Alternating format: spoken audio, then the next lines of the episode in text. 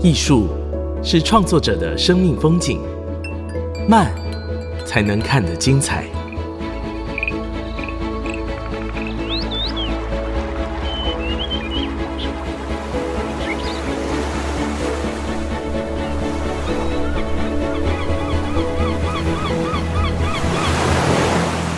跟着艺术慢慢走。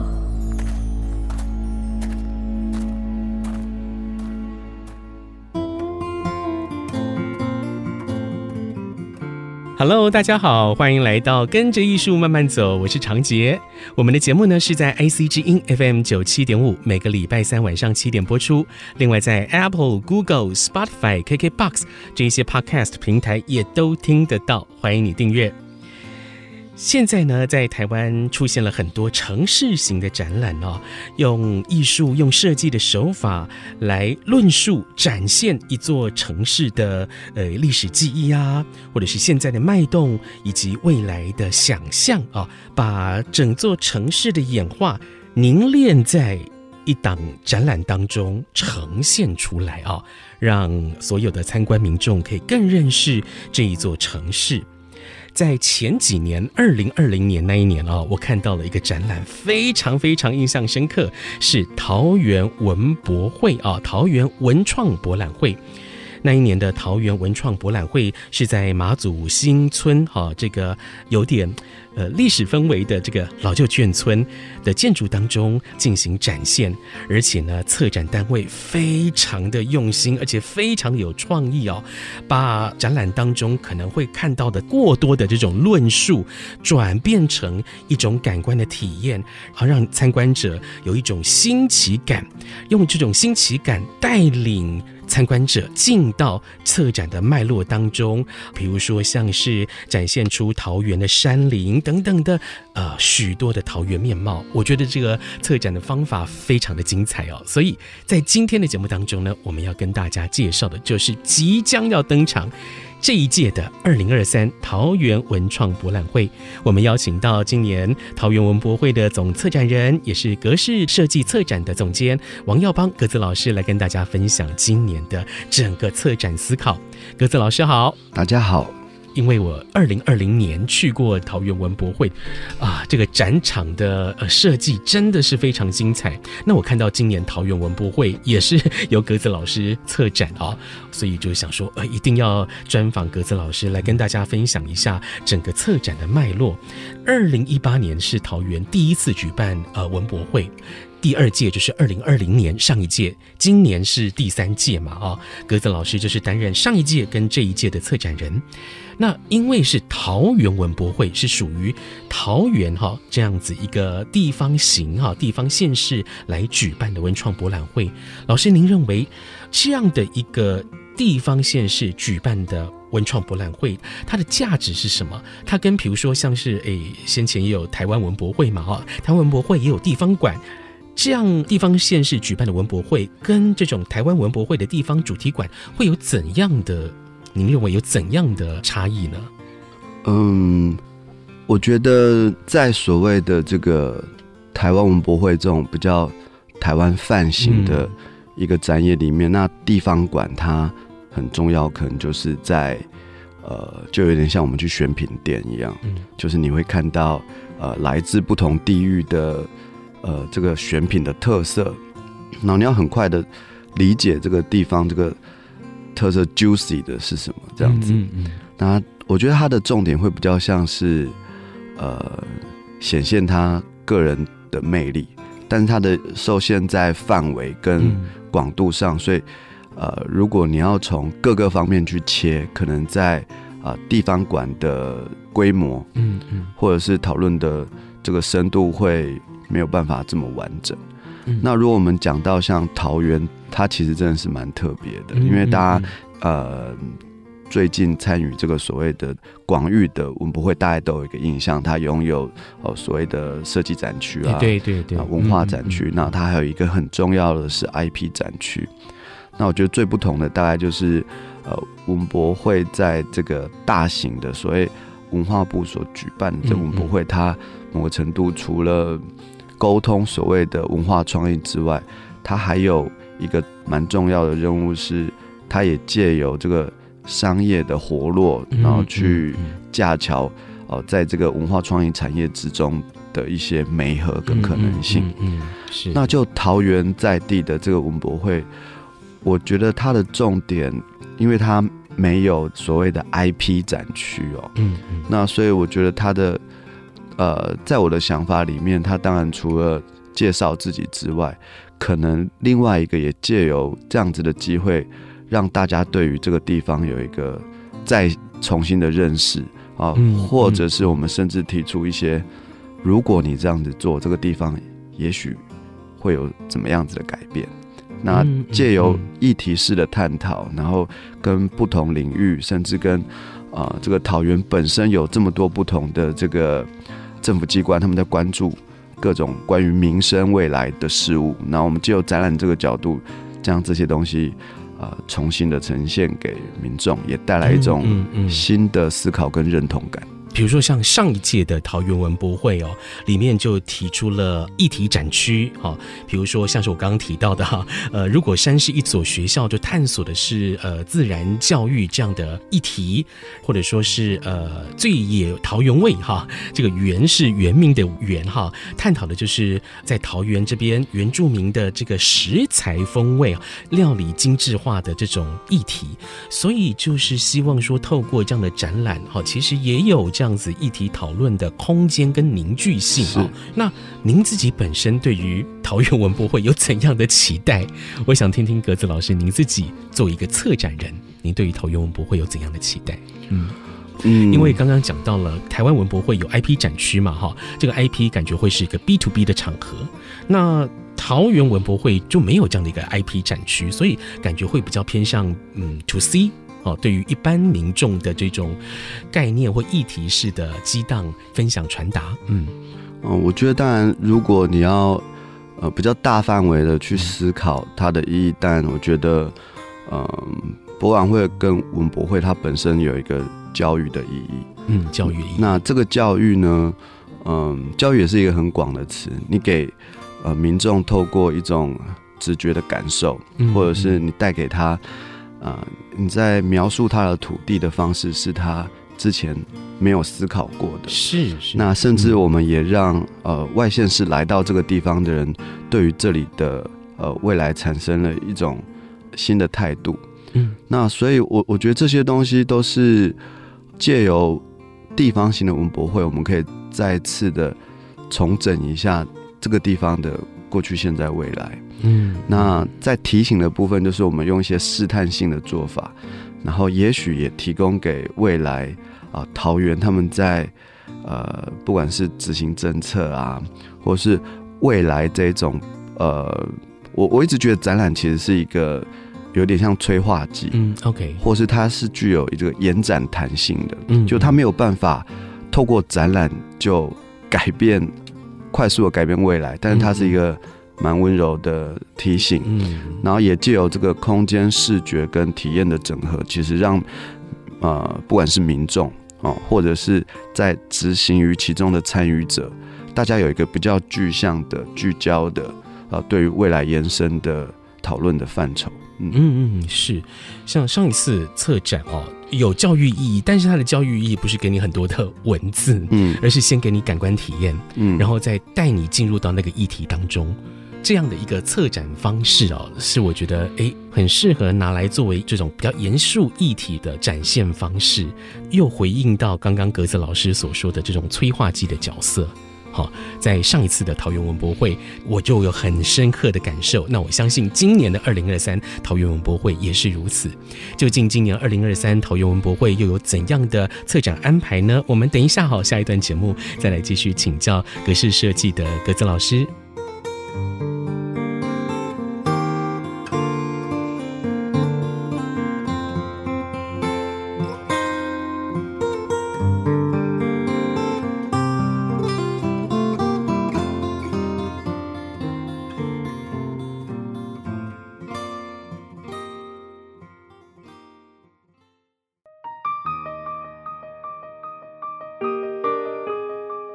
IC 之音 FM 九七点五，欢迎回来，跟着艺术慢慢走，我是常杰。今天我们邀请到今年桃园文创博览会的总策展人，也是格式设计策展的总监王耀邦格子老师，来跟大家分享今年桃园文博会的精彩的安排。今年桃园文博会啊，有一个策展主题叫做“桃园超有种”啊，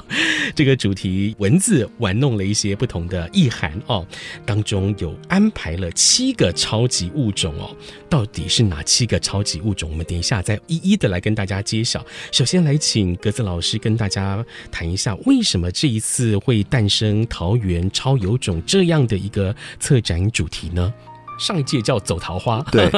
上一届叫走桃花，我们是用一种欢迎大家来一起。参与一场文化盛事的这样子的感受，尤其是那时候疫情刚趋缓，觉得大家要喜气一点哈，然后来参与这个呃终于再开的一个公众性的事物哦。那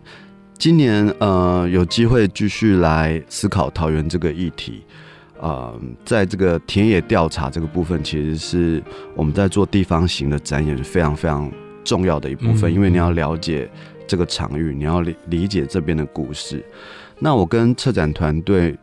我们进到桃园的过程中，我就觉得在凝视这座城市的时候，呃，就越来越觉得它非常的有趣。就有时候总会思考说，诶，它为什么会变成这样子的城市？而不管是大家说它关于这个族群融合的密集度啊，或者说它原本大家对它是一个非常。工业城的意意向，或者是它的农业其实也很发达。是，那我们发现，其实每一座城市都有它自己的姿态嘛。那我们今年就希望有一个更明确的一个论述主题。那我们来讨论这个城市为什么会变成这个样子。嗯，那就想到，呃，以前我们小时候我们都会念这个。演化论嘛，它其实是一个假说嘛，是是，对啊，为什么是假说？是因为其实我们都不知道，没有人亲眼看过人变成猴子的过程。哎，猴子变人，对，所以啊，对对对，那我们要推测它，我们用推测的方式，但后来发现，其实国外的学者很多人把这个演化的论点跟跟他的这个思考点，他投射在城市里面，发现。是非常有趣的一个类比，因为，呃，其实我们在讲演化论里面的几个重点啊，在讲遗传，在讲个体差异，是。我们在讲重组，我们在讲突变。那你会发现，其实城市中的呃，不管是呃不同面向的领域，或这个城市在做各种政策发展的进程，甚至历史，都很有机会可以借由生物演化这样子的角度来诉说。那我就突然觉得，哎、欸，桃园很好玩，好像有一个卡牌游戏，啊，有有各种的角色，但这些角色，呃，如果大家玩过这个宝可梦，大家知道有的会进化，是哦，有的是一加一，或他遇到什么机遇，他会喷火，他会他会吐水，然后，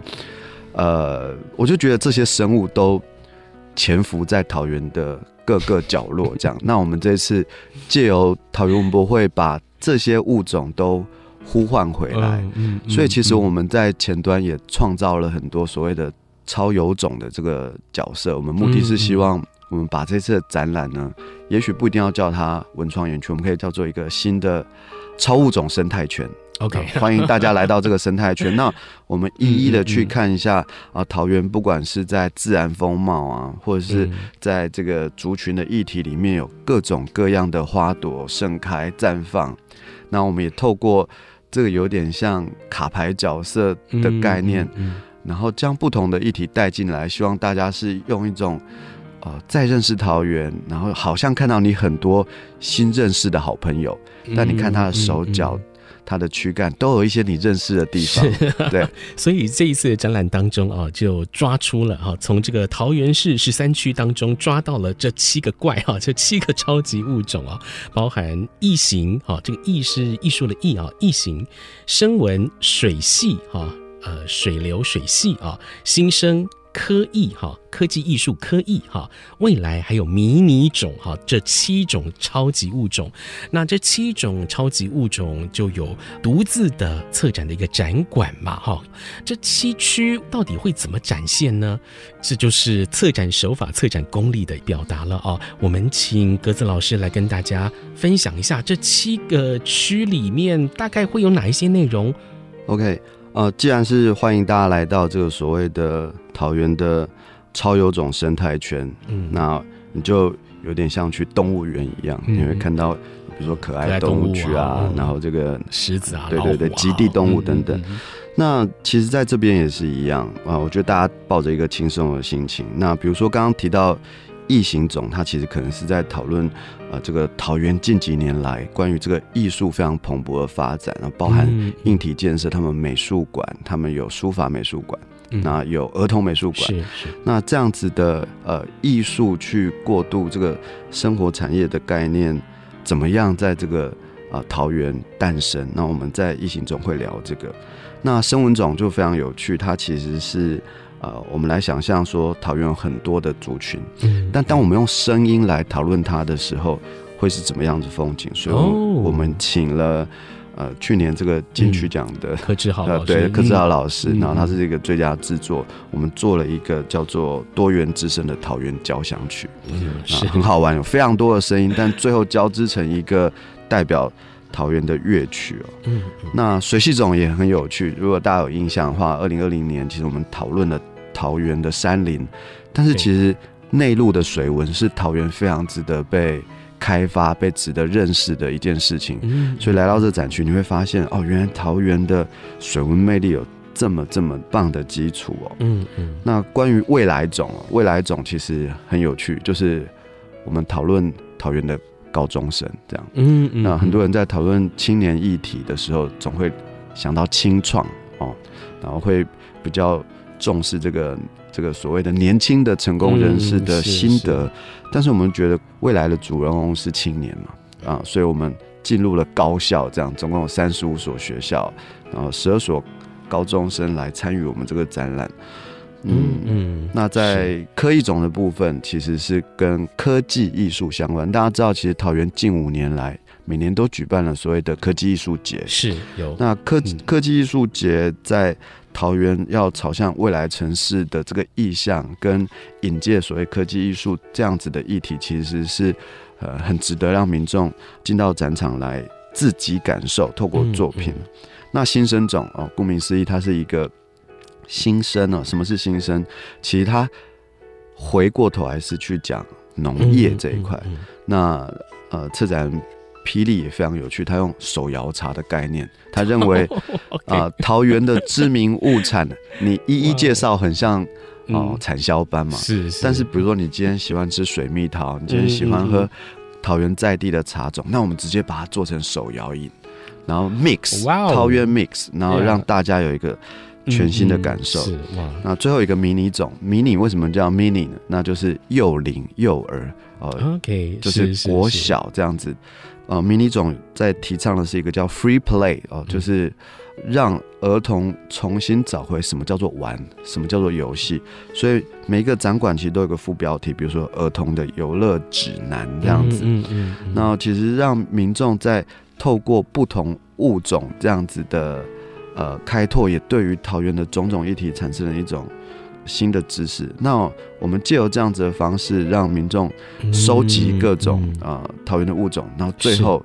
也重新的理解啊，原来我们有这样子的姿态，那我们有怎么样子的可能？嗯，这七个展区哦。大家透过了刚刚格子老师的说明，应该是有更深刻的理解，它可能会有怎样的内容。但是展现的手法，我相信一定是让你会有很大的惊喜感，就像是我上一次 二零二零年去桃园文博会的那种感觉哦。究竟要怎么把论述转变成一种身体的体验呢？诶，等一下我们就继续再请格子老师来跟大家分享。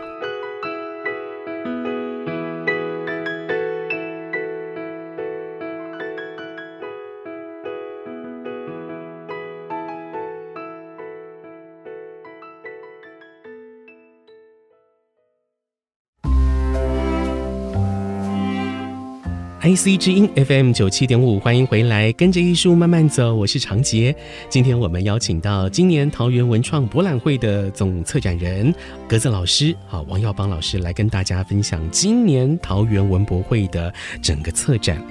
在刚刚的上一段节目当中呢，我们有提到了今年桃园文博会的主题“桃园超有种”哦，从城市基因演化的方式来思考，在桃园里面捕捉到了七个超级物种哦，包含异形、声纹、水系、新生、科艺。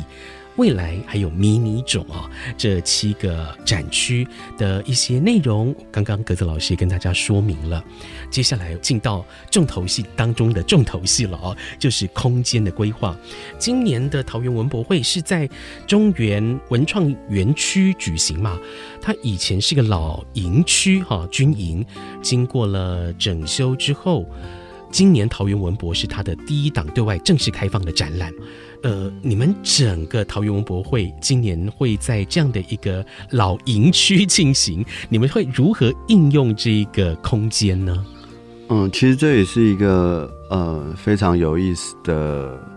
展场哦，嗯、因为它其实刚刚袁大哥有讲到说，这个中原文创园区的前身，它其实是一个营区，尤其它是一个联勤的库房。嗯那联勤的库房意思就是说，过往它可能有很多的军用物资啊，不管是床啊，或者是钢盔等等的，所以大家到这个展场的时候，就会看到一栋一栋的库房坐落在这个园区里面，然后左右啊各有五栋的营区。是它其实总共有二十栋，但是今年就是先修筑了呃十栋来做使用。那很有趣的就是，它在两侧的库房的中间呢，它有一个叫做中央草沟的景观。那这个景观呢，在过去它其实是做运补物资，然后也提供了防灾避难的用途。所以你会发现，哎，两侧的这个呃所谓的库房哦，也就是现在展区的中间，还有一个呃下挖的的景观，而且其实深度跟宽度都有一定的规模。所以那时候我们在执行今年的桃园文博会思考空间的时候，我们就在想说，哎、欸，总共有十栋，刚刚有讲七个展区嘛，对对对。那其中有三栋是呃有一些半户外空间，或者是有一些这个后勤的或者供媒体使用的这些公众性的展区。嗯嗯。但是左五栋右五栋，那我们有没有机会把中间这个草沟区域也应用进去呢？嗯，OK。所以我们就打造了一个。我们都开玩笑说，它就是隐形的第十一栋 库房这样子，因为很多人在呃园区游逛的时候，我们都会把看展这样子的心情，嗯。啊解释成我进去看展，然后出来可能吃吃喝喝啊或体验。但是我们觉得，其实展览应该是一个全域式的，就是你只要进到这个地方，不管你是进到所谓的展区里面或走出来，你都可以。有东西可以看，可以体验，嗯，所以我们就做了一个，我们一样是使用了这个桃园在地的这个农农用机构的这个结构的厂商，跟他一起合作，我们把这个草沟区整个搭了一个应该有超过五十米的的一个非常 非常通透，而且非常具有这种工业感的的一个。牙馆的构筑，嗯，那最有趣的是草沟区本身呢，我们也这次也邀请到景观设计师吴淑媛，嗯，那我们做了一个隐藏的展区，其实它也是一个展区，哦，是，那这个展区我们现在把它叫做超植植物的植，然后是在讲桃园的这个长草的演化风景。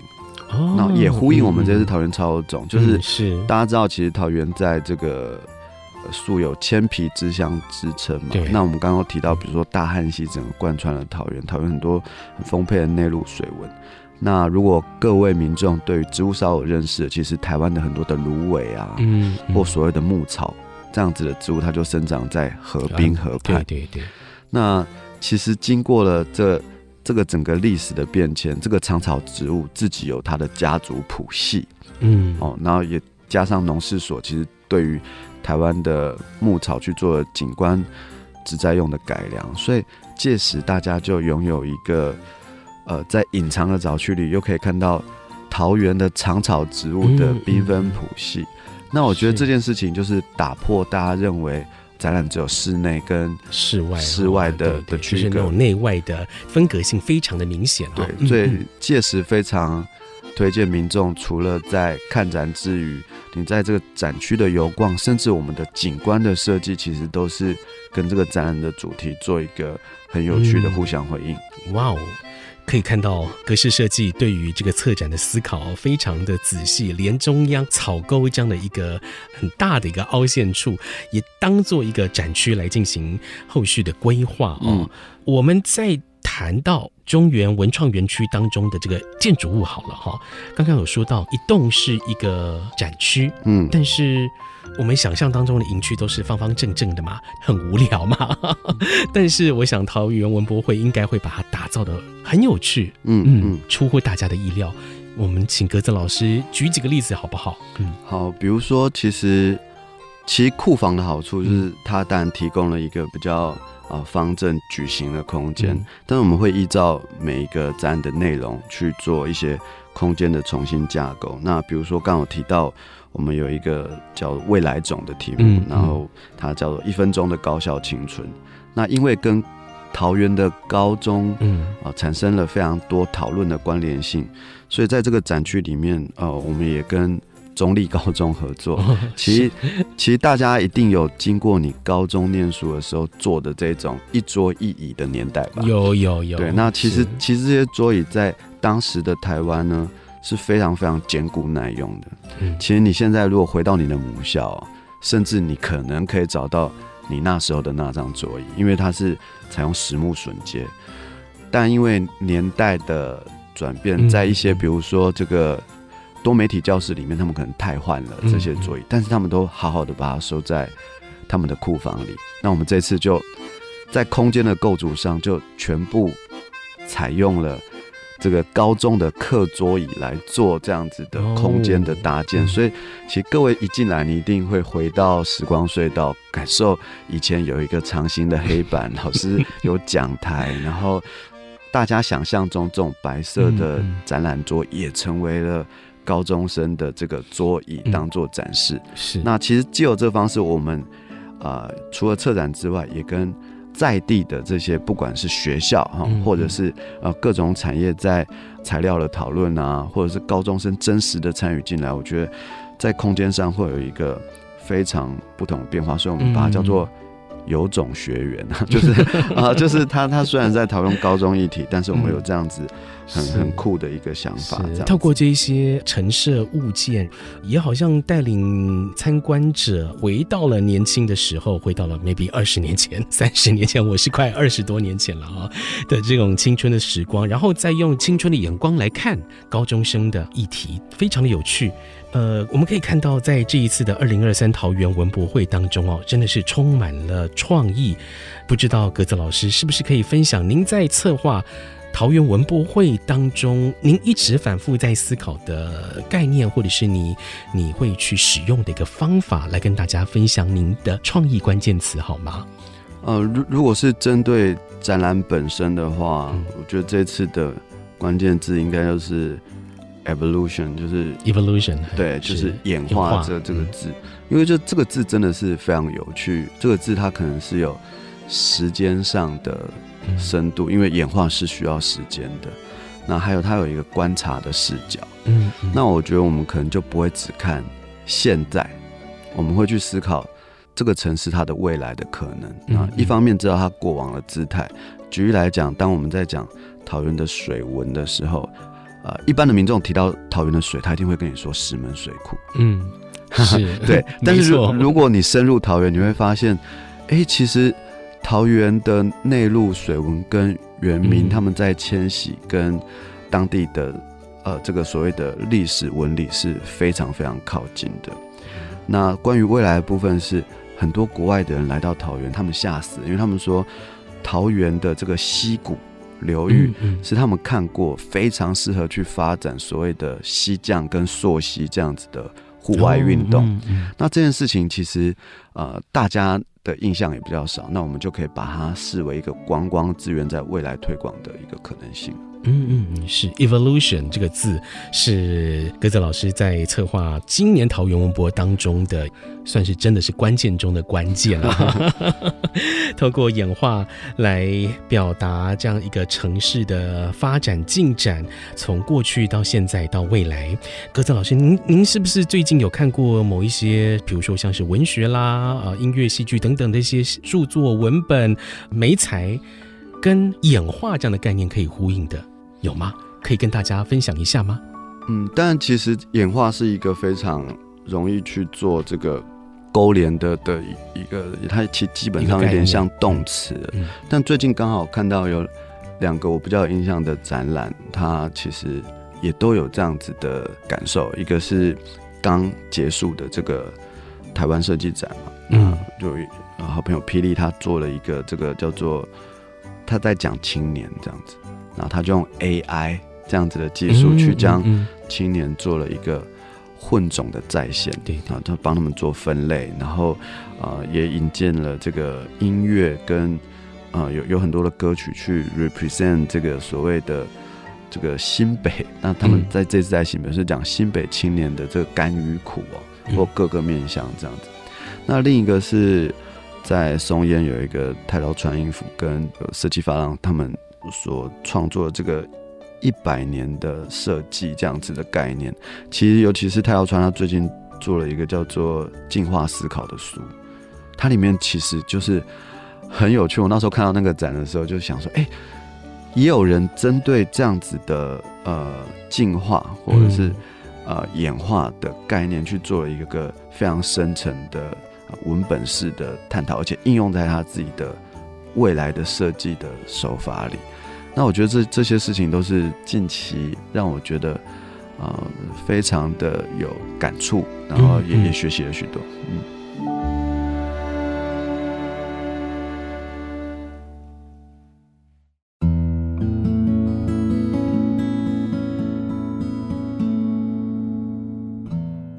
欢迎回来，跟着艺术慢慢走。我是长杰。今天我们在节目当中邀请到格子老师啊，是二零二三桃园文创博览会的总策展人王耀邦格子老师，来分享今年桃园文创博览会的一些精彩安排。在今年桃园文博会呢，特别以桃园超有种哈这样的主题做出发，以基因演化啊城市的演化角度，带你再次认识桃园。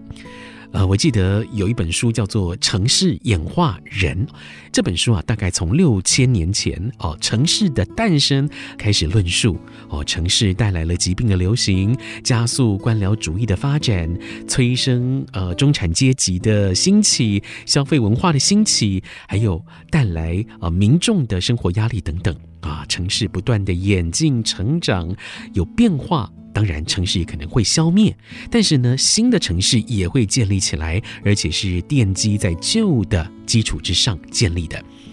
桃园市的发展其实也是奠基在这样的一个历史脉络中，像是在大园呐、哦，还有像是在桃园市区的这个虎头山这边哦，都有挖到新石器时代晚期的遗址。接着呢，再到原住民，到汉人的移民，再到战后的眷村文化，哈，以及现在的新住民等等，在这上千年的历史当中，桃园是不断的发展、融合、演进，哈，有太多的面向可以谈了。当然，在展览里面呢，只能精选呈现哦。从过去到现在，在带领民众思考桃园的未来。诶，我们可以看到格子老师的团队，还有各个分区的策展人是如何用创意带领民众来认识桃园、探索桃园、思考桃园。这样的策展创意啊，我相信不会是啊灵光乍现的那一种哦，啊不是那种可遇不可求的方式，而是可以去发展累积的哦，就跟城市的演化一样。诶，格子老师，您这几年是不是有参与过哦，让你觉得诶非常有趣、非常震撼的艺术活动哦？一到两个艺术活动，国内外都可以。诶，这两个活动分别对你的策展。好，对你的生活有怎样的启发？来跟大家说说好不好？这几年参与啊，其实很爱玩呢、啊。那但是如如果要提几个，我非常推荐大家可以去的，举两个活动哈，一个就是。呃，每年都会举办的 Fuji Rock，就是富士摇滚音乐节。哦，今年很多朋友都去了。对，也因为前几年因为也是疫情的关系，所以前几年的卡司什么都比较都减半，或者比较多日本的团。但是去年我哎，今年今年我去的时候，其实就呃那种感觉就是整个又又回来了这样子。那我觉得富士音乐节真的是一个，不管是做创意，或是你对音乐、对文化有兴趣的人，甚至是规划，嗯，因为它真的是被称为，比如说全世界最绿的一个音乐节，嗯嗯、然后完全的将这个，比如说 NGO 的理念，然后。Love and Peace，嗯，嗯，然后还有 Recycle，就是你很难想象有一个音乐节几乎看不到垃圾，因为大家都会乱丢嘛。嗯，但是你如果帮助他们收集这些回收的餐盘，你可能劳动了十分钟之后，可以换到一个 Talrec 的纪念版的毛巾。所以他在里面做了很多这样子的巧思，然后你会看到啊，所有的人为了一个呃喜欢的事情群聚的那种非常。兴奋，然后又充满创意的一个场域。嗯嗯嗯，是我朋友说他去 Fuji Rock 打卡，哎，发现附近也都是台湾人。对，今年台湾人 倾巢而出，多，真的真的。这是 Fuji Rock 啊，鸽子老师很推荐大家去感受一下的。还有吗？嗯嗯、呃，还有一个就是我今年去爬了。日本的一一座高山叫做枪岳，这样子。哦，那其实枪岳在日本人的心中算是蛮有一个地位，因为它远远的看过去就像是一个毛的这个上部这个弩的部分嘛，傲立在山头中这样一块很巨大的岩石在顶部，那里叫做一个北阿尔卑斯山系。嗯，那我本来就非常喜欢接触自然，所以在。在这个那时候走了六天五夜吧，那从从上高地，从上高地这个地方进去，然后沿途你可以看到非常多的风光，从溪流到湖，然后到所谓的这个圈谷，它有一个圈谷的特色。那嗯，我觉得大家在不管是灵感枯竭啊，或你想要。呃，稍微让自己的这个心智空下来的时候，我觉得去做一个比较长天数的纵走，其实是一个非常非常好的心灵放松的体验。这是一种转换哦，对，而且它听起来好像没有什么好兴奋什么的，但是我觉得那个大自然跟你，然后还有稍微脱离一下人群，会给你自己非常多未来的空间。嗯，是是。刚刚格子老师分享了他今年登日本的枪月哦，这个是枪支的枪，枪月这座名山的过程。这个枪月是在日本北阿尔卑斯山脉的末端哦，这个飞陀山脉的末端。可能我的爬山经验没有像老师这么多了啊，不过我在台湾也是有登百岳的经验。好，我们在这个登山的过程当中，其实是非常复杂的一个互动过程。怎么说呢？我们个人诶，知道我要攻顶嘛？哈，这中间呢是非常兴奋、非常期待的。但是呢，你又会对未来的这段路程，它中间是不是有怎样的挑战，会有未知的恐惧？你的情绪是不断的在游移流转的。好，那我们呢，在这个登山的过程当中，哎，看到了旁边的美景，被这个景色所吸引，但是又必须专注在你的一步一步前进踩踏当中，你跟自然的这个互动也是不断的在交错。那我们在爬山的过程当中，你可能会哎感受到内在是非常热血澎湃的，热血沸腾，但是呢，这个外在气候条件可能是哇，风一阵一阵吹过来。啊！你的知性跟感性是不断的在交战，可以说我们登山者是处于一种多元的存在面向里面。好，你的感官、感性、感知、人我哈这些存在的面向是不断的交互影响，很有趣啊！那这个经验呢是超脱我们一般的哈这种 routine 的生活。嗯嗯嗯，对。那其实刚刚为什么会特别讲这个日本爬山经验是？嗯呃，如果各位有在台湾进行过这个高山的体验，你就会发现日本的山道规划，真的就像天堂一样，是非常干净的厕所。这个山屋有丰沛的食物，你很难想象在三千公尺的时候可以吃到拉面、乌龙面、咖喱饭，嗯嗯，哦，几乎可以比在山下吃的更好。其实这种体验都会让你在原本认为的这个手背范围的知识突然得到一个突破，嗯，你甚至可以喝到沁凉的啤酒。对，所以所以其实这个 这个体验感真的是啊很难很难忘记这样。嗯，所以像是这样登山的体验，也是格子老师会会很有深刻感受，然后又把这样的一个充电的感觉带到生活当中哈，工作当中。那除了登山之外，老师您还有其他很让你有充电，或者是让你有这种很深刻体感的活动从事经验吗？如果是。居家的话，我觉得当然就是咖啡跟音乐吧。哦，咖啡。因为我很喜欢，嗯、我有个兴趣是玩音响啊。嗯嗯。对，那我觉得其实很多人在日常生活中，我们都喜欢听音乐。嗯。但是其实问题是我们有没有真的去听音乐，还是我们把它当成打电脑的时候的背景，哎、或者是所谓的咖啡馆音乐？那通常我们会把它叫做 background music，对对。但当你专注的听一张专辑，跟 background music 其实是蛮不一样的感受。嗯。所以我觉得其实体验这件事情，有时候像最近很流行什么沉浸式体验什么，嗯、然后这几年好疯啊。对。但是前几天我看到一个、嗯、一个朋友，应该是我不知道是不是慧珍，他就有提到说，啊、是也是我们电台主持人，阅、呃、读其实就是最极致的。沉浸式体验。我听到这句话的时候，觉得这句话很简单，但当你睡醒阅读这件事情的时候，你会发现真的，你就进入文字，你进入这个构筑的情节里面。所以其实都是从小小的地方，但是我们比较用心的去感受它，或把自己泡进去。我觉得那个效率其实是很高的。嗯，嗯，然后很多灵感就是从这样的一些经验当中去获得、去捕捉到的。嗯嗯嗯，对，嗯嗯，所以其实我觉得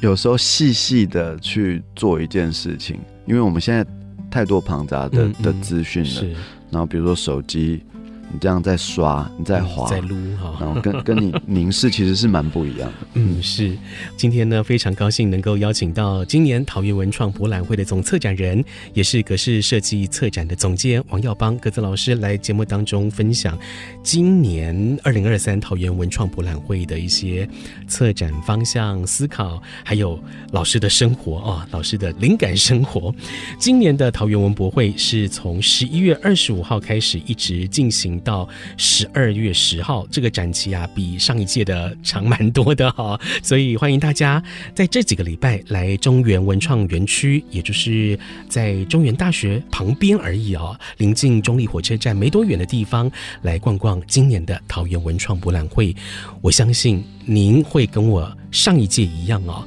有一个非常不一样的感官体验，不一样的桃园认识方法论。今天非常谢谢格子老师，谢谢您，谢谢大家。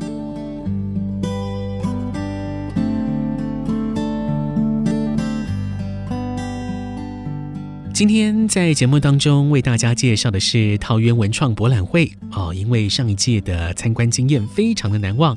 这一届也是相同的策展团队，所以就特别在节目当中来介绍。现在呢，策展已经变成了一门显学。格式设计在策展方面哦，对于观点的企划与掌握，它的精准度，还有对于视觉啊、空间的铺陈哦，整体带给观众的感官体验，然后让观众有一种共感。接着呢，再一步一步引导观众去了解、去拼凑策展方想要传达的观点概念，好，甚至呢，再进一步去引领思考。这个过程会比单纯的阅读文字更是来得直觉而且深刻。这样的手法在台湾，好，格式设计可以说是佼佼者，所以也让人很期待今年桃园文博会在中原文创园区创造怎样的一个空间，怎样的体验。另外呢，我们 IC 之音最近特别推出了穿越欧洲艺廊再见画室里的情欲、抑郁与疗愈专题。艺术 ABC 节目的主持人陆杰明老师和台艺大美术系兼任助理教授郑志贵老师带大家回顾梵谷、毕卡索、卡拉瓦乔还有维梅尔这四位艺术家的精彩画作。有兴趣的话，可以到 IC 之音的官网点选活动网页来收听。跟着艺术慢慢走，我们在 Apple、Google、Spotify、KKBox 这些 Podcast 平台都有上架，请你订阅，也欢迎你把节目分享给你的亲朋好友。我是袁长杰，我们下礼拜见，拜拜。